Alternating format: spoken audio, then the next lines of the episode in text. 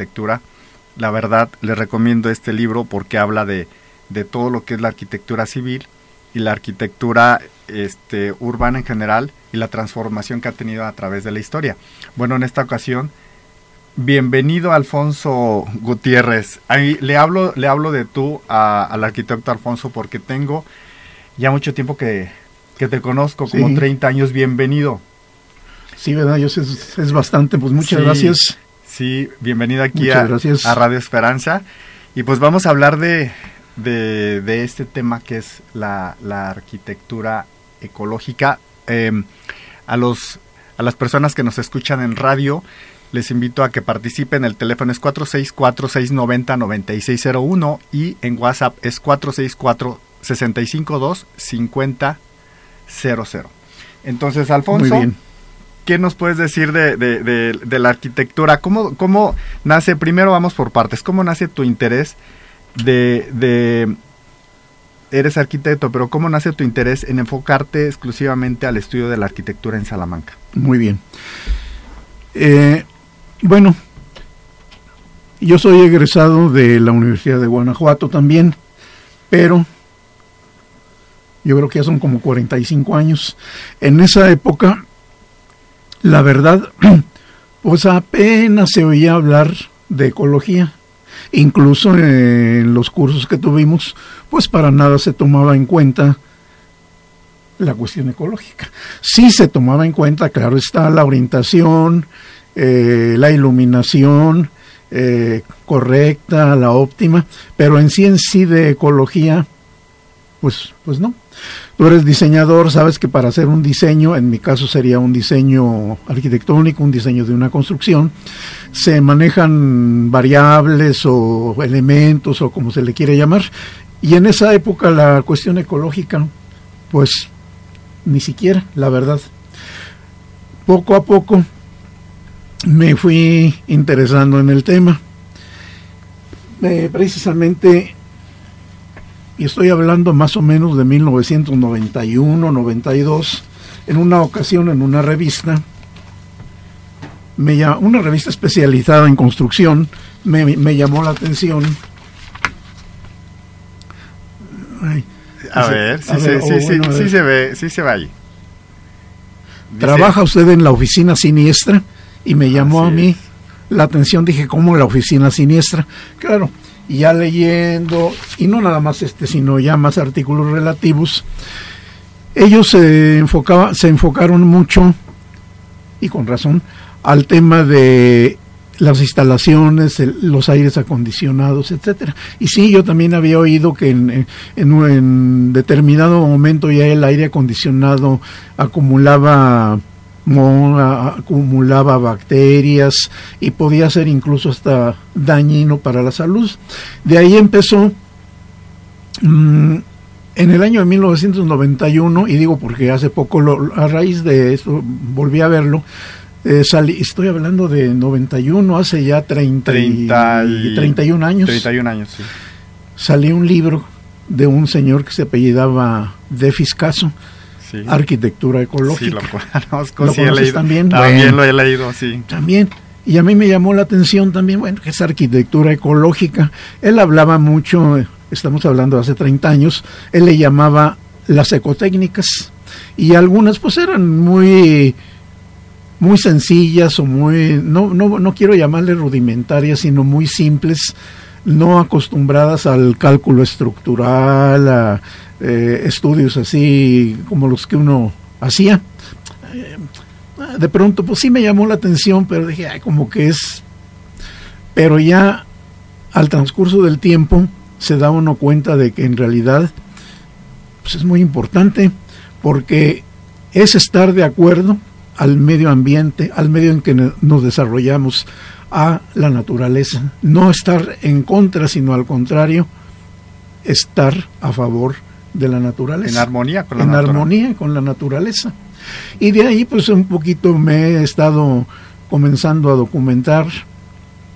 Y debo documentar porque en realidad ahora viene precisamente cuando me hiciste la invitación, me interesó mucho porque yo me he dado cuenta de que el tema de la arquitectura, la construcción ecológica, como que es de los que menos, en general, ¿verdad? En general, excepto personas ya especializadas o interesadas como tu caso, pero en general, como que es el menos eh, interesado o tocado o conocido. Por ejemplo, ya en la actualidad pues, mucha gente se interesa por la alimentación, pues eh, que no tenga tantos químicos, una, una, una alimentación más sana, que muchas veces de los productos que se anuncian ahí ni son tanto, ¿verdad? pero bueno, y hay un interés por la que el clembuterol, ah, yo no quiero carnes con clembuterol, eh, la cuestión del medio ambiente, el, el medio ambiente que tenemos aquí en Salamanca, lo de la contaminación del río Lerma, pero como que el tema de la construcción, de la arquitectura ecológica, ay, ¿A poco hay arquitectura ecológica? Y lo digo pues por comentarios, pláticas que he tenido con personas, ¿no? Como que es el tema, como que es lo menos conocido, lo menos interesado, o incluso, ¿hay a poco hay arquitectura ecológica? Y por eso me interesó y acepté pues tu invitación, Muchas porque sí la, sí la hay, ¿verdad? Si hay una arquitectura ecológica, ¿Qué es la arquitectura ecológica? Pues precisamente, como dijimos hace un momento, aquella que procura estar no en contra, sino más bien en armonía con el medio ambiente. Eh, se dice, pues dicen los estudiosos por ahí, que son cinco áreas o actividades eh, principales en todo el planeta las causantes de la mayor contaminación, que son la industria en general, el transporte, la generación de electricidad, que antes no lo era y ahora ya se está haciendo, ¿verdad? La agricultura por los químicos que utiliza y la construcción. Ah. Eh, a, la hora de construcción hablo de en general de arquitectura y de todo, tipo. Todavía también hay por ahí algún... La obra civil también. La obra civil, ¿verdad? Todo lo que es en construcción, precisamente. Eh, y más que nada, ah, últimamente se le ha dado el, interés a la cuestión ecológica, a la, a la construcción ecológica, eh, sobre todo en dos aspectos. Utilizar, o sea, bajar el consumo de energía eléctrica principalmente, pero también gas y todo lo demás, y el aprovechamiento del agua más que nada, ¿verdad? Y, y, eso sí por ahí lo estamos viendo en, otras, en algunos otros sectores, pero menos en la cuestión de, donde es menos, no digo que no, ¿verdad? Pero donde es menos es en la construcción, en la arquitectura. Y, y eso del agua pues tiene su importancia. Aquí has tenido algunos invitados que te hablaron pues sobre, sobre todo de la cuestión del agua. Sí. Aquí traigo otro también. Mejor, mejor sí, Sí, ya me eh, imagino que de qué es esto. pero eh, muchas veces también hay diversos estudios, ¿no? Pero no deja de ser muy cierto. Hay lugares y hay estados en que ya se están próximos a no que se vaya a acabar el agua, pero sí a un, raciona, un, un racionamiento del agua. Sí, les, eh, les este, te interrumpo un poquito. Esta es un, es un mapa en donde habla del estrés hídrico. ¿sí? La, la fuente es Instituto de Recursos Mundiales. Yo había visto una, una, un mapa muy parecido de la Comisión Nacional del Agua, en donde habla justamente de cuestiones de, de esta, del estrés hídrico, de cómo están todos los, los estados pasando por diferentes, eh, digamos como que niveles de escasez de agua. Y en el caso de, de, aquí de Guanajuato que nos encontramos, pues lo marca en color rojo y el color rojo dice es extremadamente alto el riesgo. El riesgo. Entonces ahí justamente lo que estás comentando, ¿no? La importancia de, del agua. Y, ya, ya, aparte de los estudios en realidades, hay partes en donde ya hay racionamiento de agua. Pues tal vez eh, el exceso de, de, población, bueno, no exceso, pero la cantidad de población. Yo he sabido de, obviamente, la Ciudad de México, Monterrey, en donde ya comienzan a tener racionamiento de agua, eh, de horas o incluso de días. Pero eso, y, y aquí mismo, aquí mismo, hablando de Salamanca, cuando yo llegué aquí, se hablaba de que se hacía un pozo y lo encontrabas, el, que encontrabas agua a 3, 4, 6 metros.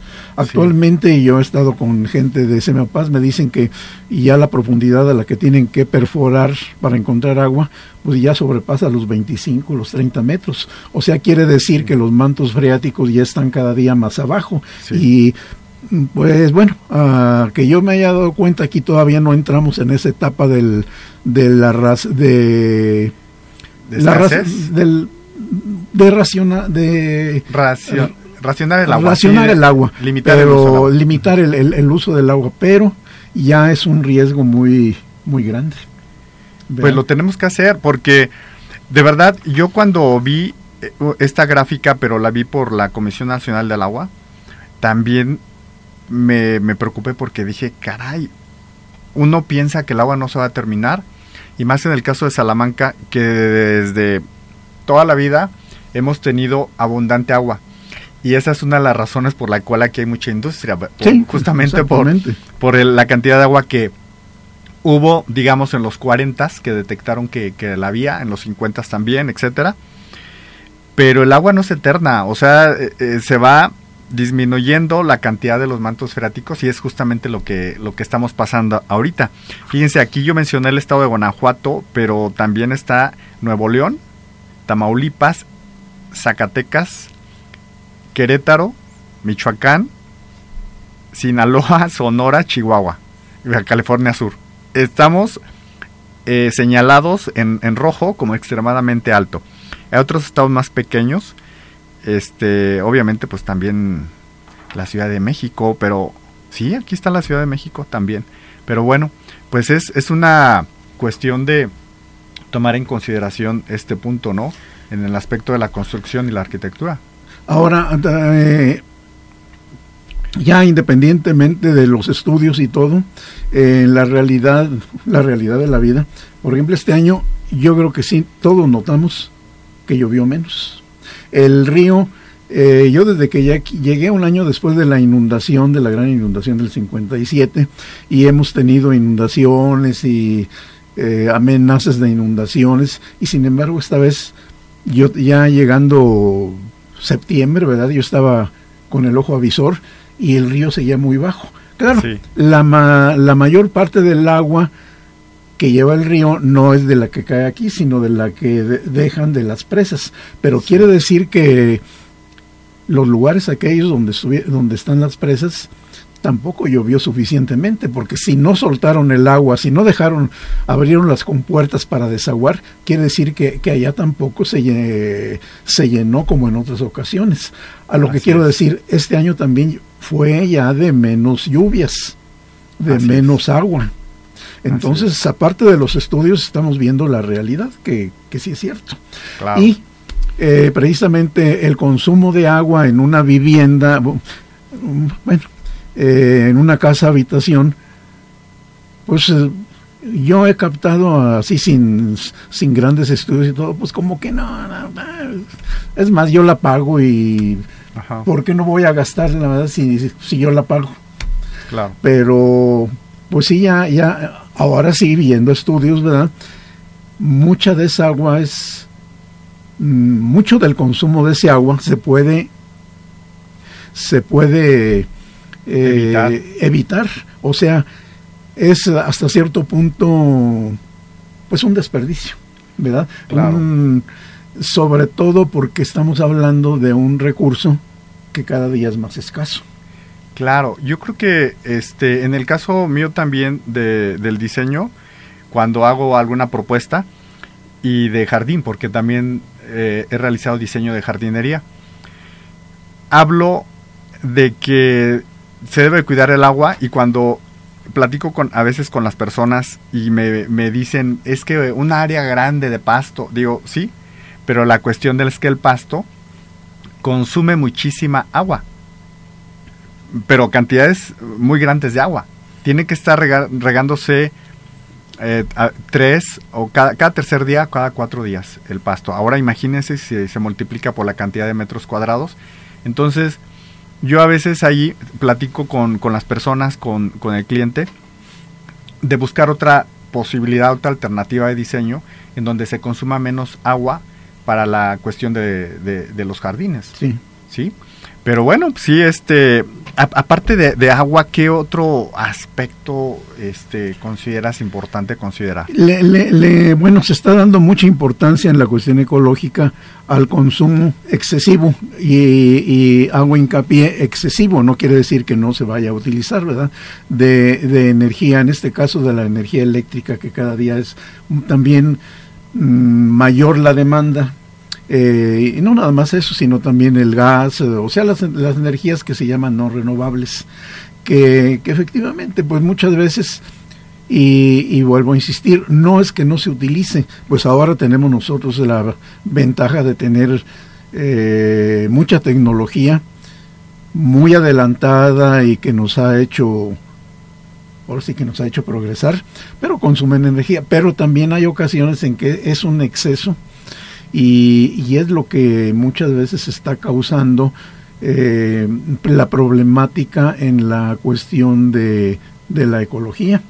Y ahí es donde entra precisamente, eh, bueno, principalmente, no es lo único, pero principalmente la, la construcción, la arquitectura ecológica. Porque la arquitectura ecológica va... Uno de sus puntos de entrada es precisamente el diseño, el diseño arquitectónico.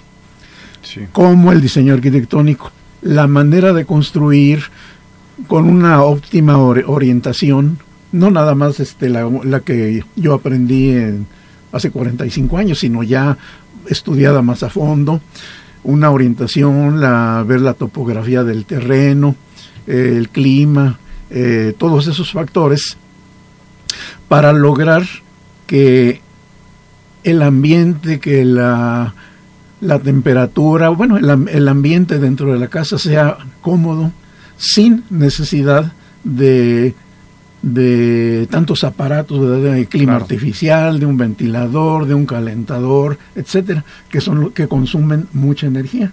Claro, Es, es, es, mucho más cómodo. Ay, pues yo llego y prendo el clima.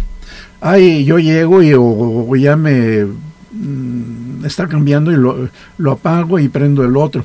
Pero también es precisamente uno de los aspectos de la, de la o, sea, uno de los fines del diseño ecológico de la arquitectura. Así es. Que tú, eh, esto comenzó con la arquitectura orgánica, eh, que eso también hace, ha de haber sido como por los 80. Se trataba de una mayor integración de la construcción con, el medio ambiente. Pero luego se, se pasó a la arquitectura bioclimática y de ahí a la arquitectura bioclimática y a la arquitectura bioclimática extrema.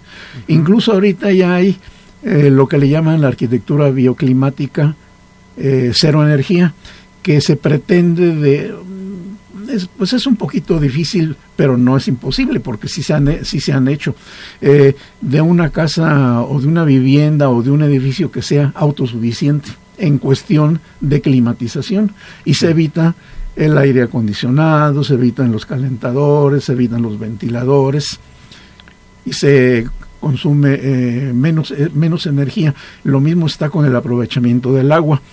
Tan es cierto esto de que hay una hay un organismo internacional que, que da unas certificaciones, se llama LED, L-E-E-D, LED, eh, que precisamente considera los edificios que tienen menos gasto y mayor aprovechamiento del agua, o sea, también un menor gasto del agua. Y aquí en México tenemos varios ejemplos, no son todavía muchos, ¿verdad? Y no ha permeado todavía completamente, pero pero ya lo, ya lo hay. O, sea, lo que quiero decir es que no son ya meras teorías, sino son realidades, nada más que no han permeado completamente al grueso de la población. Yo aquí en Salamanca lo que he visto que un poquito ya comenzó los calentadores solares. Ya hay un poco más que los que yo veía hace cuatro o cinco años. Es más, hace cuatro o cinco años yo nada más conocía un solo lugar en donde vendían calentadores solares. Ahorita ya he visto dos y creo que son tres. Eh, hace también unos dos, tres años anunciaban los calentadores solares en una ferretera muy grande de aquí, de aquí cerca. Aunque ahí lo anunciaban por, no, no por el aspecto ecológico, sino por el aspecto económico. Si quiere usted pagar menos recibo de luz eh, en Comisión Federal, cómprese un calentador solar. Bueno, ahí era el aspecto económico, pero parece que un poco comenzó a permear. Y ya, pero pues, de otras cosas, pues ahora. Sí, e, es que lo, lo, que estoy viendo es entrar como a una filosofía, a, una idea de menos gas, menos luz y menos agua. Que eso es lo que finalmente se pretende conseguir en la arquitectura eh, ecológica, ¿cierto? Sí, exactamente, eso es. Y el diseño, eh, o sea, la forma de hacer eh, el edificio es... y hablo del edificio porque también no solamente esto va con, con vivienda unifamiliar, sino que también haya edificios este, grandes que se han hecho, ¿verdad? precisamente de los, de los edificios en México que tienen eh, certificación LED. Eh, está, que yo recuerde, la Torre Reforma, la Torre de eh, HSBC, que son edificios muy de Vancomer, ¿no?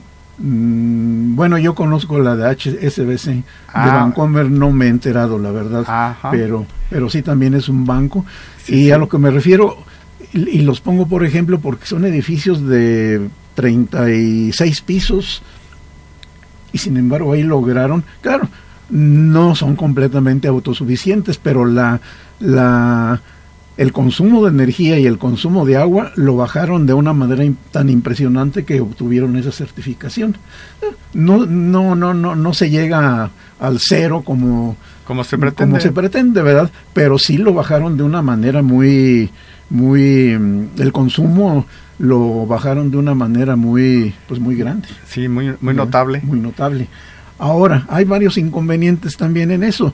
La mayor parte de, del diseño que yo conozco eh, arquitectónico, pues requiere también eh, eh, espacio, terreno, vamos a decir, pues más o menos grande. Y aquí, pues, pues sí, es, estamos muy limitados la mayor parte de la vivienda, vamos a llamarle comercial que se está haciendo, popular, pues está muy limitada. Todavía tenemos eh, la norma de el terreno mínimo para una casa habitación son 6 por 15, o sea, 90 metros cuadrados. De ahí, la mitad, o sea, 45 metros es para una para la, para la construcción, para la casa. Y 15, 5 por 3 es para su majestad el automóvil. O sea, ya con eso nos estamos llevando 60 metros. de ahí quedó 12 metros para un jardín, que el jardín también es importante, independientemente del pasto, ¿no? Pero como esas casas generalmente son de dos, dos recámaras, mini recámaras, bueno, suficientes para que uno se acueste todo, pero en realidad la gente acaba construyendo ahí y ya se acabó el jardín, ya nada más te quedó la parte de atrás. Entonces, por eso estamos viendo que la cuestión de, claro, la, ecología también te habla de, de eh, jardines en las ventanas, etcétera, pero a otra cosa, las áreas verdes. Sí. hay una legislación, eh, parece que es el 15% de la superficie vendible la que se debe destinar a, un área verde. Pero desgraciadamente, y te lo digo con conocimiento de causa porque yo he andado en varios, la mayor parte de las áreas verdes acaban en basureros. No tienen mantenimiento, tienen, y hace ratito mencionaste algo muy importante, es una gran área de pasto, y al final no se le da mantenimiento ni al pasto, ni a la hierba, ni nada, y acaban en basureros. Acaban en basureros. Es que aquí hay dos puntos que, que acabas de mencionar que, que, es cierto. A mí también me pasa por la cuestión de, de diseño de interiores. Voy a casas en donde me dicen es que a mí me gustaría tener un jardincito y veo el espacio de verdad no estoy exagerando. Son de espacios de uno por uno, o uno por dos. O sea, eso indica que no hay esa, eh, no se toma en cuenta la, la, cuestión verde ni la cuestión de, de jardinería cuando se proyecta una casa, una habitación, este, y lo dejan al último. O sea, la jardinería es el espacio que sobra, ahí pon plantitas. Así me pasa, y, no, y de verdad no, y no, estoy exagerando. Entonces también la, la cuestión que tú estás comentando de, de, los fraccionamientos en donde hay un área de donación, creo que a esa te refieres, ¿no? Sí. Áreas de donaciones, sí, este, que deben de ser áreas verdes, no les dan mantenimiento y termina justamente lo que estamos diciendo. Hierba crecida, un montón de basura y es un basurero. Abandonado completamente. Abandonado completamente. Eh, ah, ah, ah, eh, fue, fue, con lo que comencé también. Eh, la cuestión ecológica, la cuestión, en este caso tú mencionaste de jardinería, no se toma en cuenta en el proceso de diseño. Y debería ya de ser uno de los elementos, uno de los factores eh, precisamente para, para, un buen diseño. Sin Así embargo, es. como eh, lo acabas de mencionar, ay, mira lo que sobró. ¿Sabes? Aquí va Sobró un pedacito de uno por dos, uno por uno y medio metros. Jardín. Jardín. es una realidad para todos los que ¿Sí? nos están escuchando, es una realidad. Y, y, y en cuestión de, de, las áreas verdes también, eh, un, un, caso muy, muy real en, en X parte, ¿verdad? Un, pues, era un jefe de presidente de ahí de los colonos pretendió, digo pretendió porque incluso me llamó a mí, oye, vamos a hacer de esta área verde, vamos a darle vida, vamos a... Bueno, eh, comencé a hacer el proyecto, pero precisamente hubo mucha oposición de personas de ahí. No, este señor ya se quiere adueñar de, de aquí y lo quitaron. Nosotros nos vamos a hacer cargo. Eso fue hace cerca de, 20, de 22 años. ¿Cuándo se hicieron cargo? Nunca. Y ahora, eh, si tú haces una desgracia, el, el, pasto seco, porque no se riega, las plantas que había, y también tú mencionaste, por, eh, bueno, eh, ahí, un, un, creo que una vez hubo una siembra de árboles, pero también hay, esto pasa con la siembra de árboles, dos factores. Uno tú lo mencionas en, en una tesis que tú tienes también del año 2005. sí. Muchas veces no es el árbol adecuado. Así es. Pero también muchas veces sí hay una siembra de árboles. Se va la foto, los aplausos y jamás regresan. Aparte de que de no saber si era el árbol adecuado o no, jamás regresaron a regarlo, a ver si prendió, a ver si no prendió. Nada más fue la cosa del día que fueron, la foto, y los aplausos, sí. los saludos, y jamás regresaron a ver. A, darle, a darle mantenimiento y regarlo. Yo, sí, yo también he observado eso de, de, de, áreas en donde se hace una campaña uh -huh. y dicen siembra de árboles invitan a la gente, invitan a las escuelas, lo siembran, se van y jamás regresan. ¿Sí? Y los árboles se secan. Sí. Eso es absurdo, pero ocurre. No, pues es, es la realidad, es, es, la realidad. Sí, que, que, no se le da esa importancia a la, a la cuestión verde. A la ¿sí? cuestión verde. Bueno, y, y aquí armonizado con, con, la arquitectura, así efectivamente, este, yo tuve un maestro en, en diseño que nos cambió así como que esa, ese paradigma mental que tenemos, o, o, o, bueno, yo no lo sabía, pues yo apenas estaba aprendiendo cuando estaba estudiando, pero él nos puso como reto a diseñar una casa, dice, pero la, la área principal y la área central o fundamental en su diseño va a ser la jardinería. Necesito jardinería y de, lo demás, ahora sí que arréglenselas como puedan. Y y nos cambió así ese paradigma porque justamente siempre se, se hace, se crea, se proyecta una casa y la jardinería, vuelvo, vuelvo, a insistir, es lo último en lo que se piensa. Eh, exactamente. ¿Sí? La cuestión ecológica no se toma en cuenta. Bueno, ahora ya estamos hablando más, la prueba es que estamos aquí con ese tema, sí. pero de todos modos en un proceso general de diseño arquitectónico, pues la cuestión ecológica, tú lo acabas de decir, a ver, que, un, que, que parte esencial sea la jardinería, ¿no? Primero está lo, claro, yo no digo que no, pero todos los demás espacios y todo. Y si no sobró nada, no, pues, pues no sobró nada y no hay nada, ¿verdad? Sí. Y si sobró, como dices tú, No, un metro por dos, pues eso será jardincito. Sí, Al claro, final de cuentas, claro. no acaba ni en jardincito. Al final de cuentas, no acaba ni en jardincito. La mayoría de las veces. Sí, así es. Sí es. Bueno, vamos a hacer una pausa. La, la plática está interesante. Aquí con nuestros eh, escuchas de, de Facebook. Nos despedimos. Vamos a regresar en un momento más a radio. Pero muchas gracias por habernos sintoniza- sintonizado en Facebook y YouTube. Hasta luego. Hasta luego. Gracias. Estás en tu programa ecológico Generación Green. Participa y llámanos en este momento. En este momento.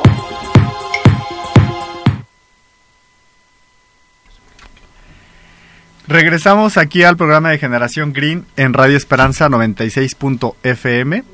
Estamos con el arquitecto Alfonso Gutiérrez Nieto. Estamos hablando acerca de la arquitectura ecológica.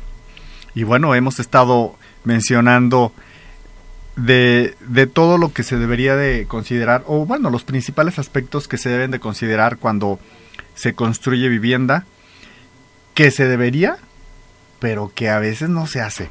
Estábamos comentando hace un momento de, de cómo a veces se proyecta una, una casa y se preocupa, eh, bueno, el, que hace el, el- el diseño de esta casa se preocupa en todo y el jardín o un área verde es en lo que menos se, se preocupa.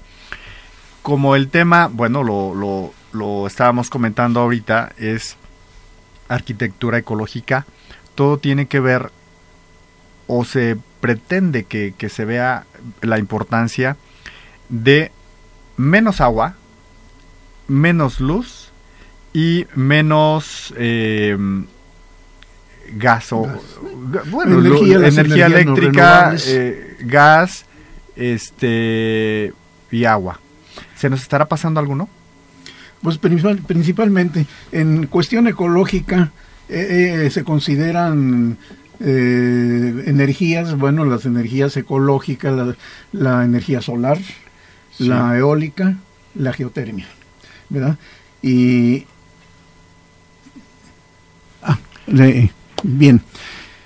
Eh, y hace un momento también eh, eh, me faltó, se me hace también importante, y tú lo mencionaste, la cuestión ecológica, la cuestión de jardinería, eh, es, es lo último o en lo que de plano no se piensa, muchas veces. Así es. En, eh, en parte, en parte porque el cliente no lo pide, en parte porque el diseñador, el arquitecto en este caso, pues también eh, le llaman una deformación profesional. Bueno, no, no, no, no, no nos enseñaron eso y en parte también, bueno, porque si yo le voy a construir a un cliente y él quiere aprovechar todo y no quiere jardín, pues, pues también, ¿verdad? Así es. Pues tengo que, que complacerlo Sí. pero pero no nada más en el aspecto de vivienda de por cierto nada más así muy breve hay algunos autores que dicen que,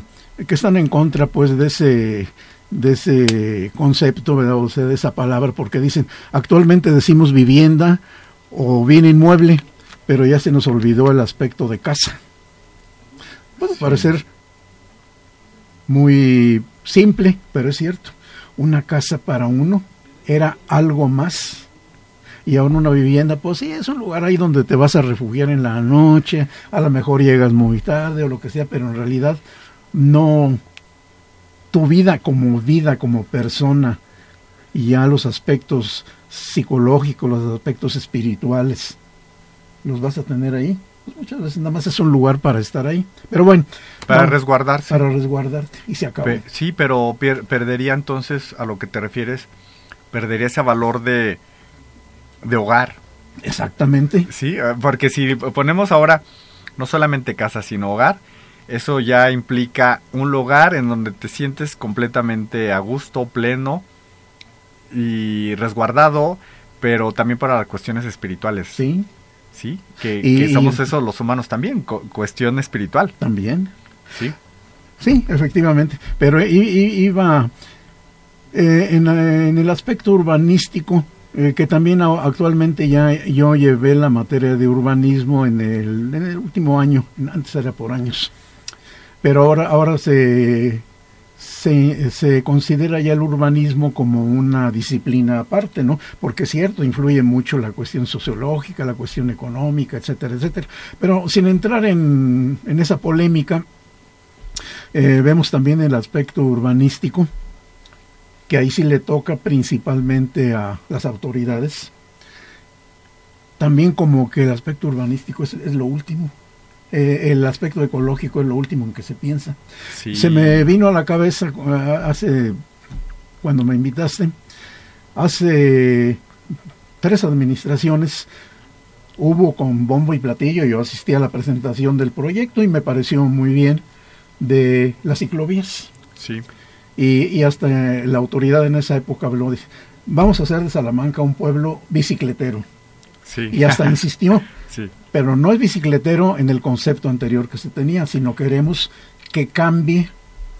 No en el sentido peyorativo. No en un sentido peyorativo, sino ya en un sentido real y todo, que se use más la bicicleta, que no se use tanto, tanto el automóvil. Por cierto, y eso lo acabo de comprobar hace, bueno, hace medio año, Salamanca sigue siendo el, el lugar de todo el estado en que hay más automóviles por persona claro, hay más automóviles en León y todo, pero por persona. Y de manera proporcional. Proporcional. Entonces sigue siendo eso. Eh, pues eh, porque yo lo leí hace mucho tiempo también. Pues mira, yo lo leí hace mucho y hace seis meses, ocho meses volví otra vez a entrar a una a, un lugar confiable y me dijeron que seguía siendo. Fíjense nada más. No, no que haya más sino no, no, es proporcional, de acuerdo a la población. Pero vamos a esto. A lo que iba era, era lo siguiente.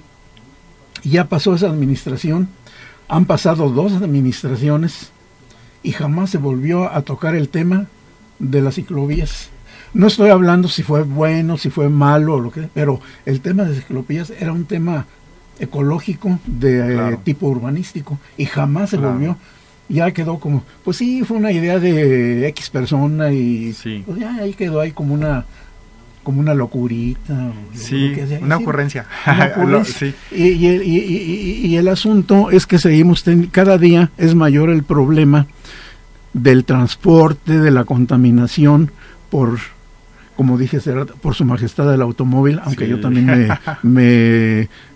Eh, lo usas. Lo uso, ¿verdad? Pero de todos modos, y en cambio, eh, esa cuestión del uso de la bicicleta, que en otros lugares ya pues está imponiendo, aquí como que eh, pasó desapercibido.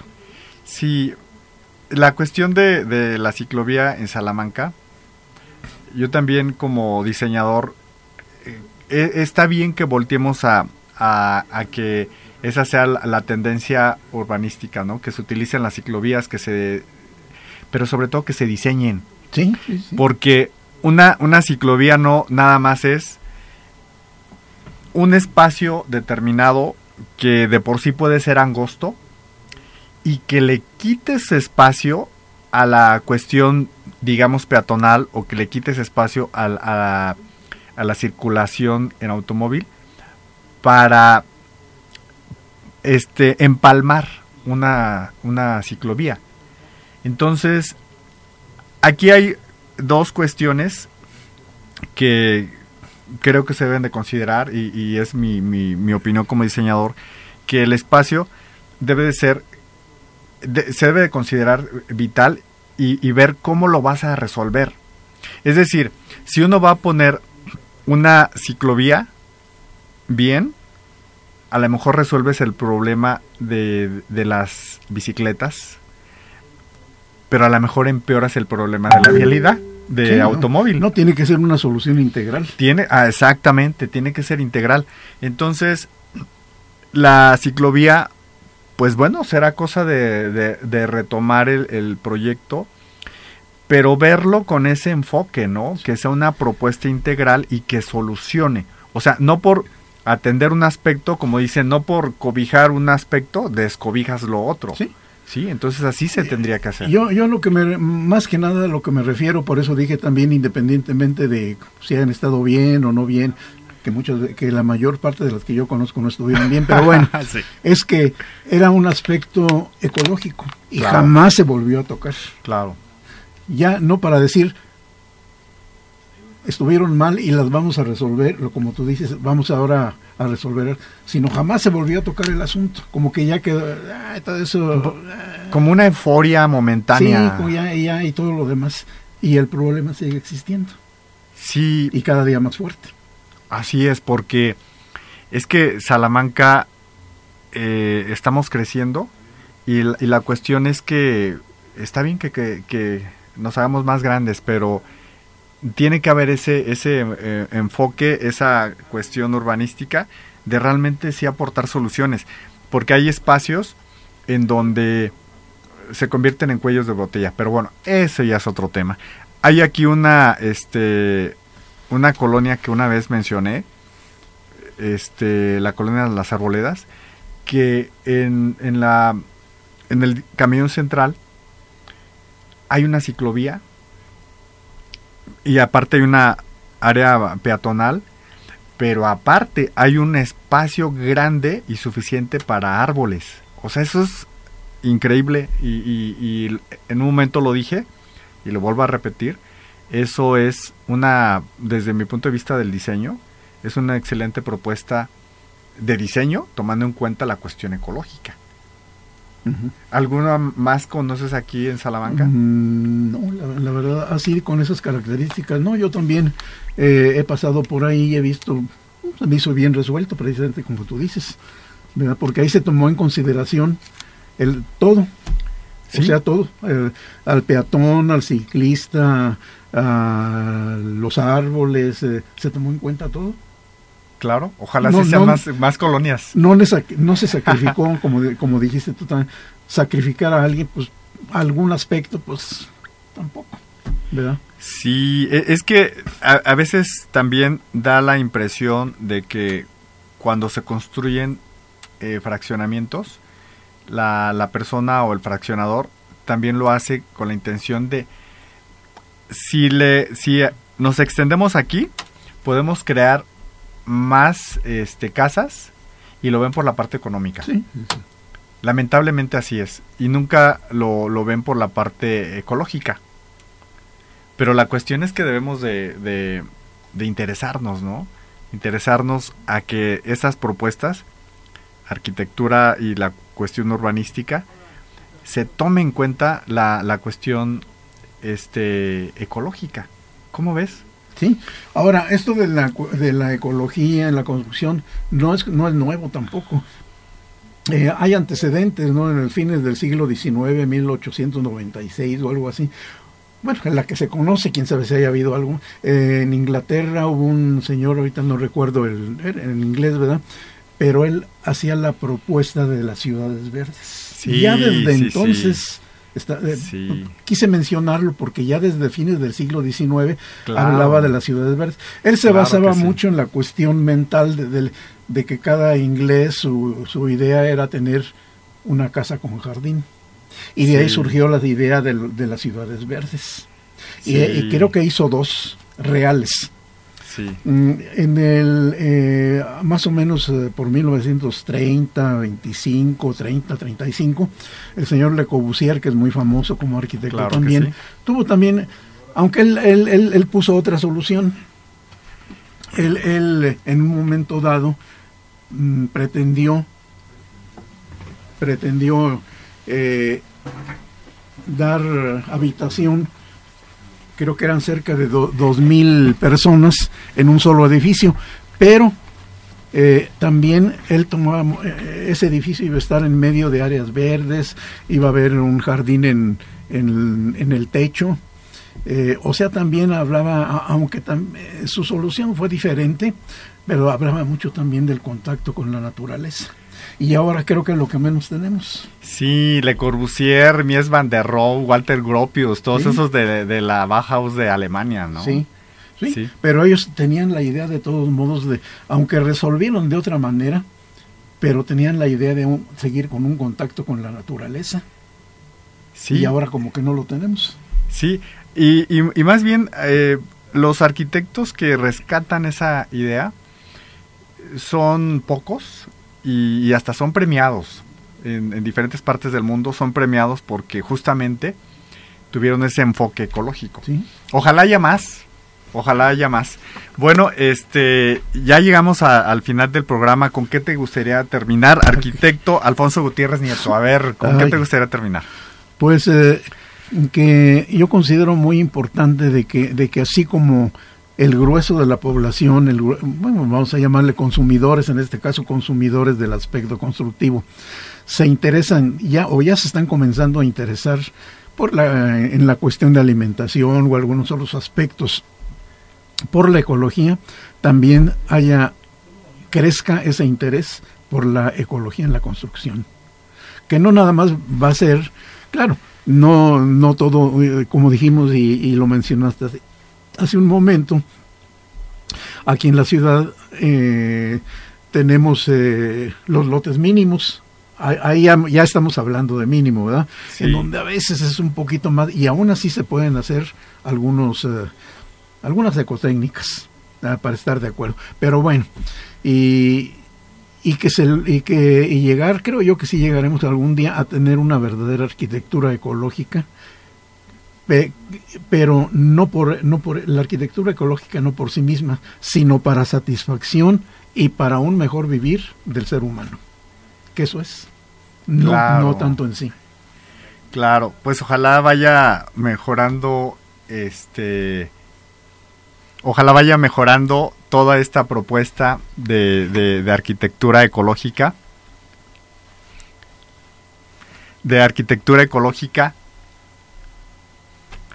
Este, bueno, eh, tenemos que despedirnos aquí en Generación Green en Radio Esperanza 96.1 FM. Les agradezco muchísimo que hayan estado con nosotros en este tema de Arquitectura Ecológica con el arquitecto Alfonso Gutiérrez Nieto. Y pues nos escuchamos para la próxima, para el próximo capítulo de aquí de Generación Green. Hasta pronto. Gracias. Hasta luego. Buenos, buenos días o tardes.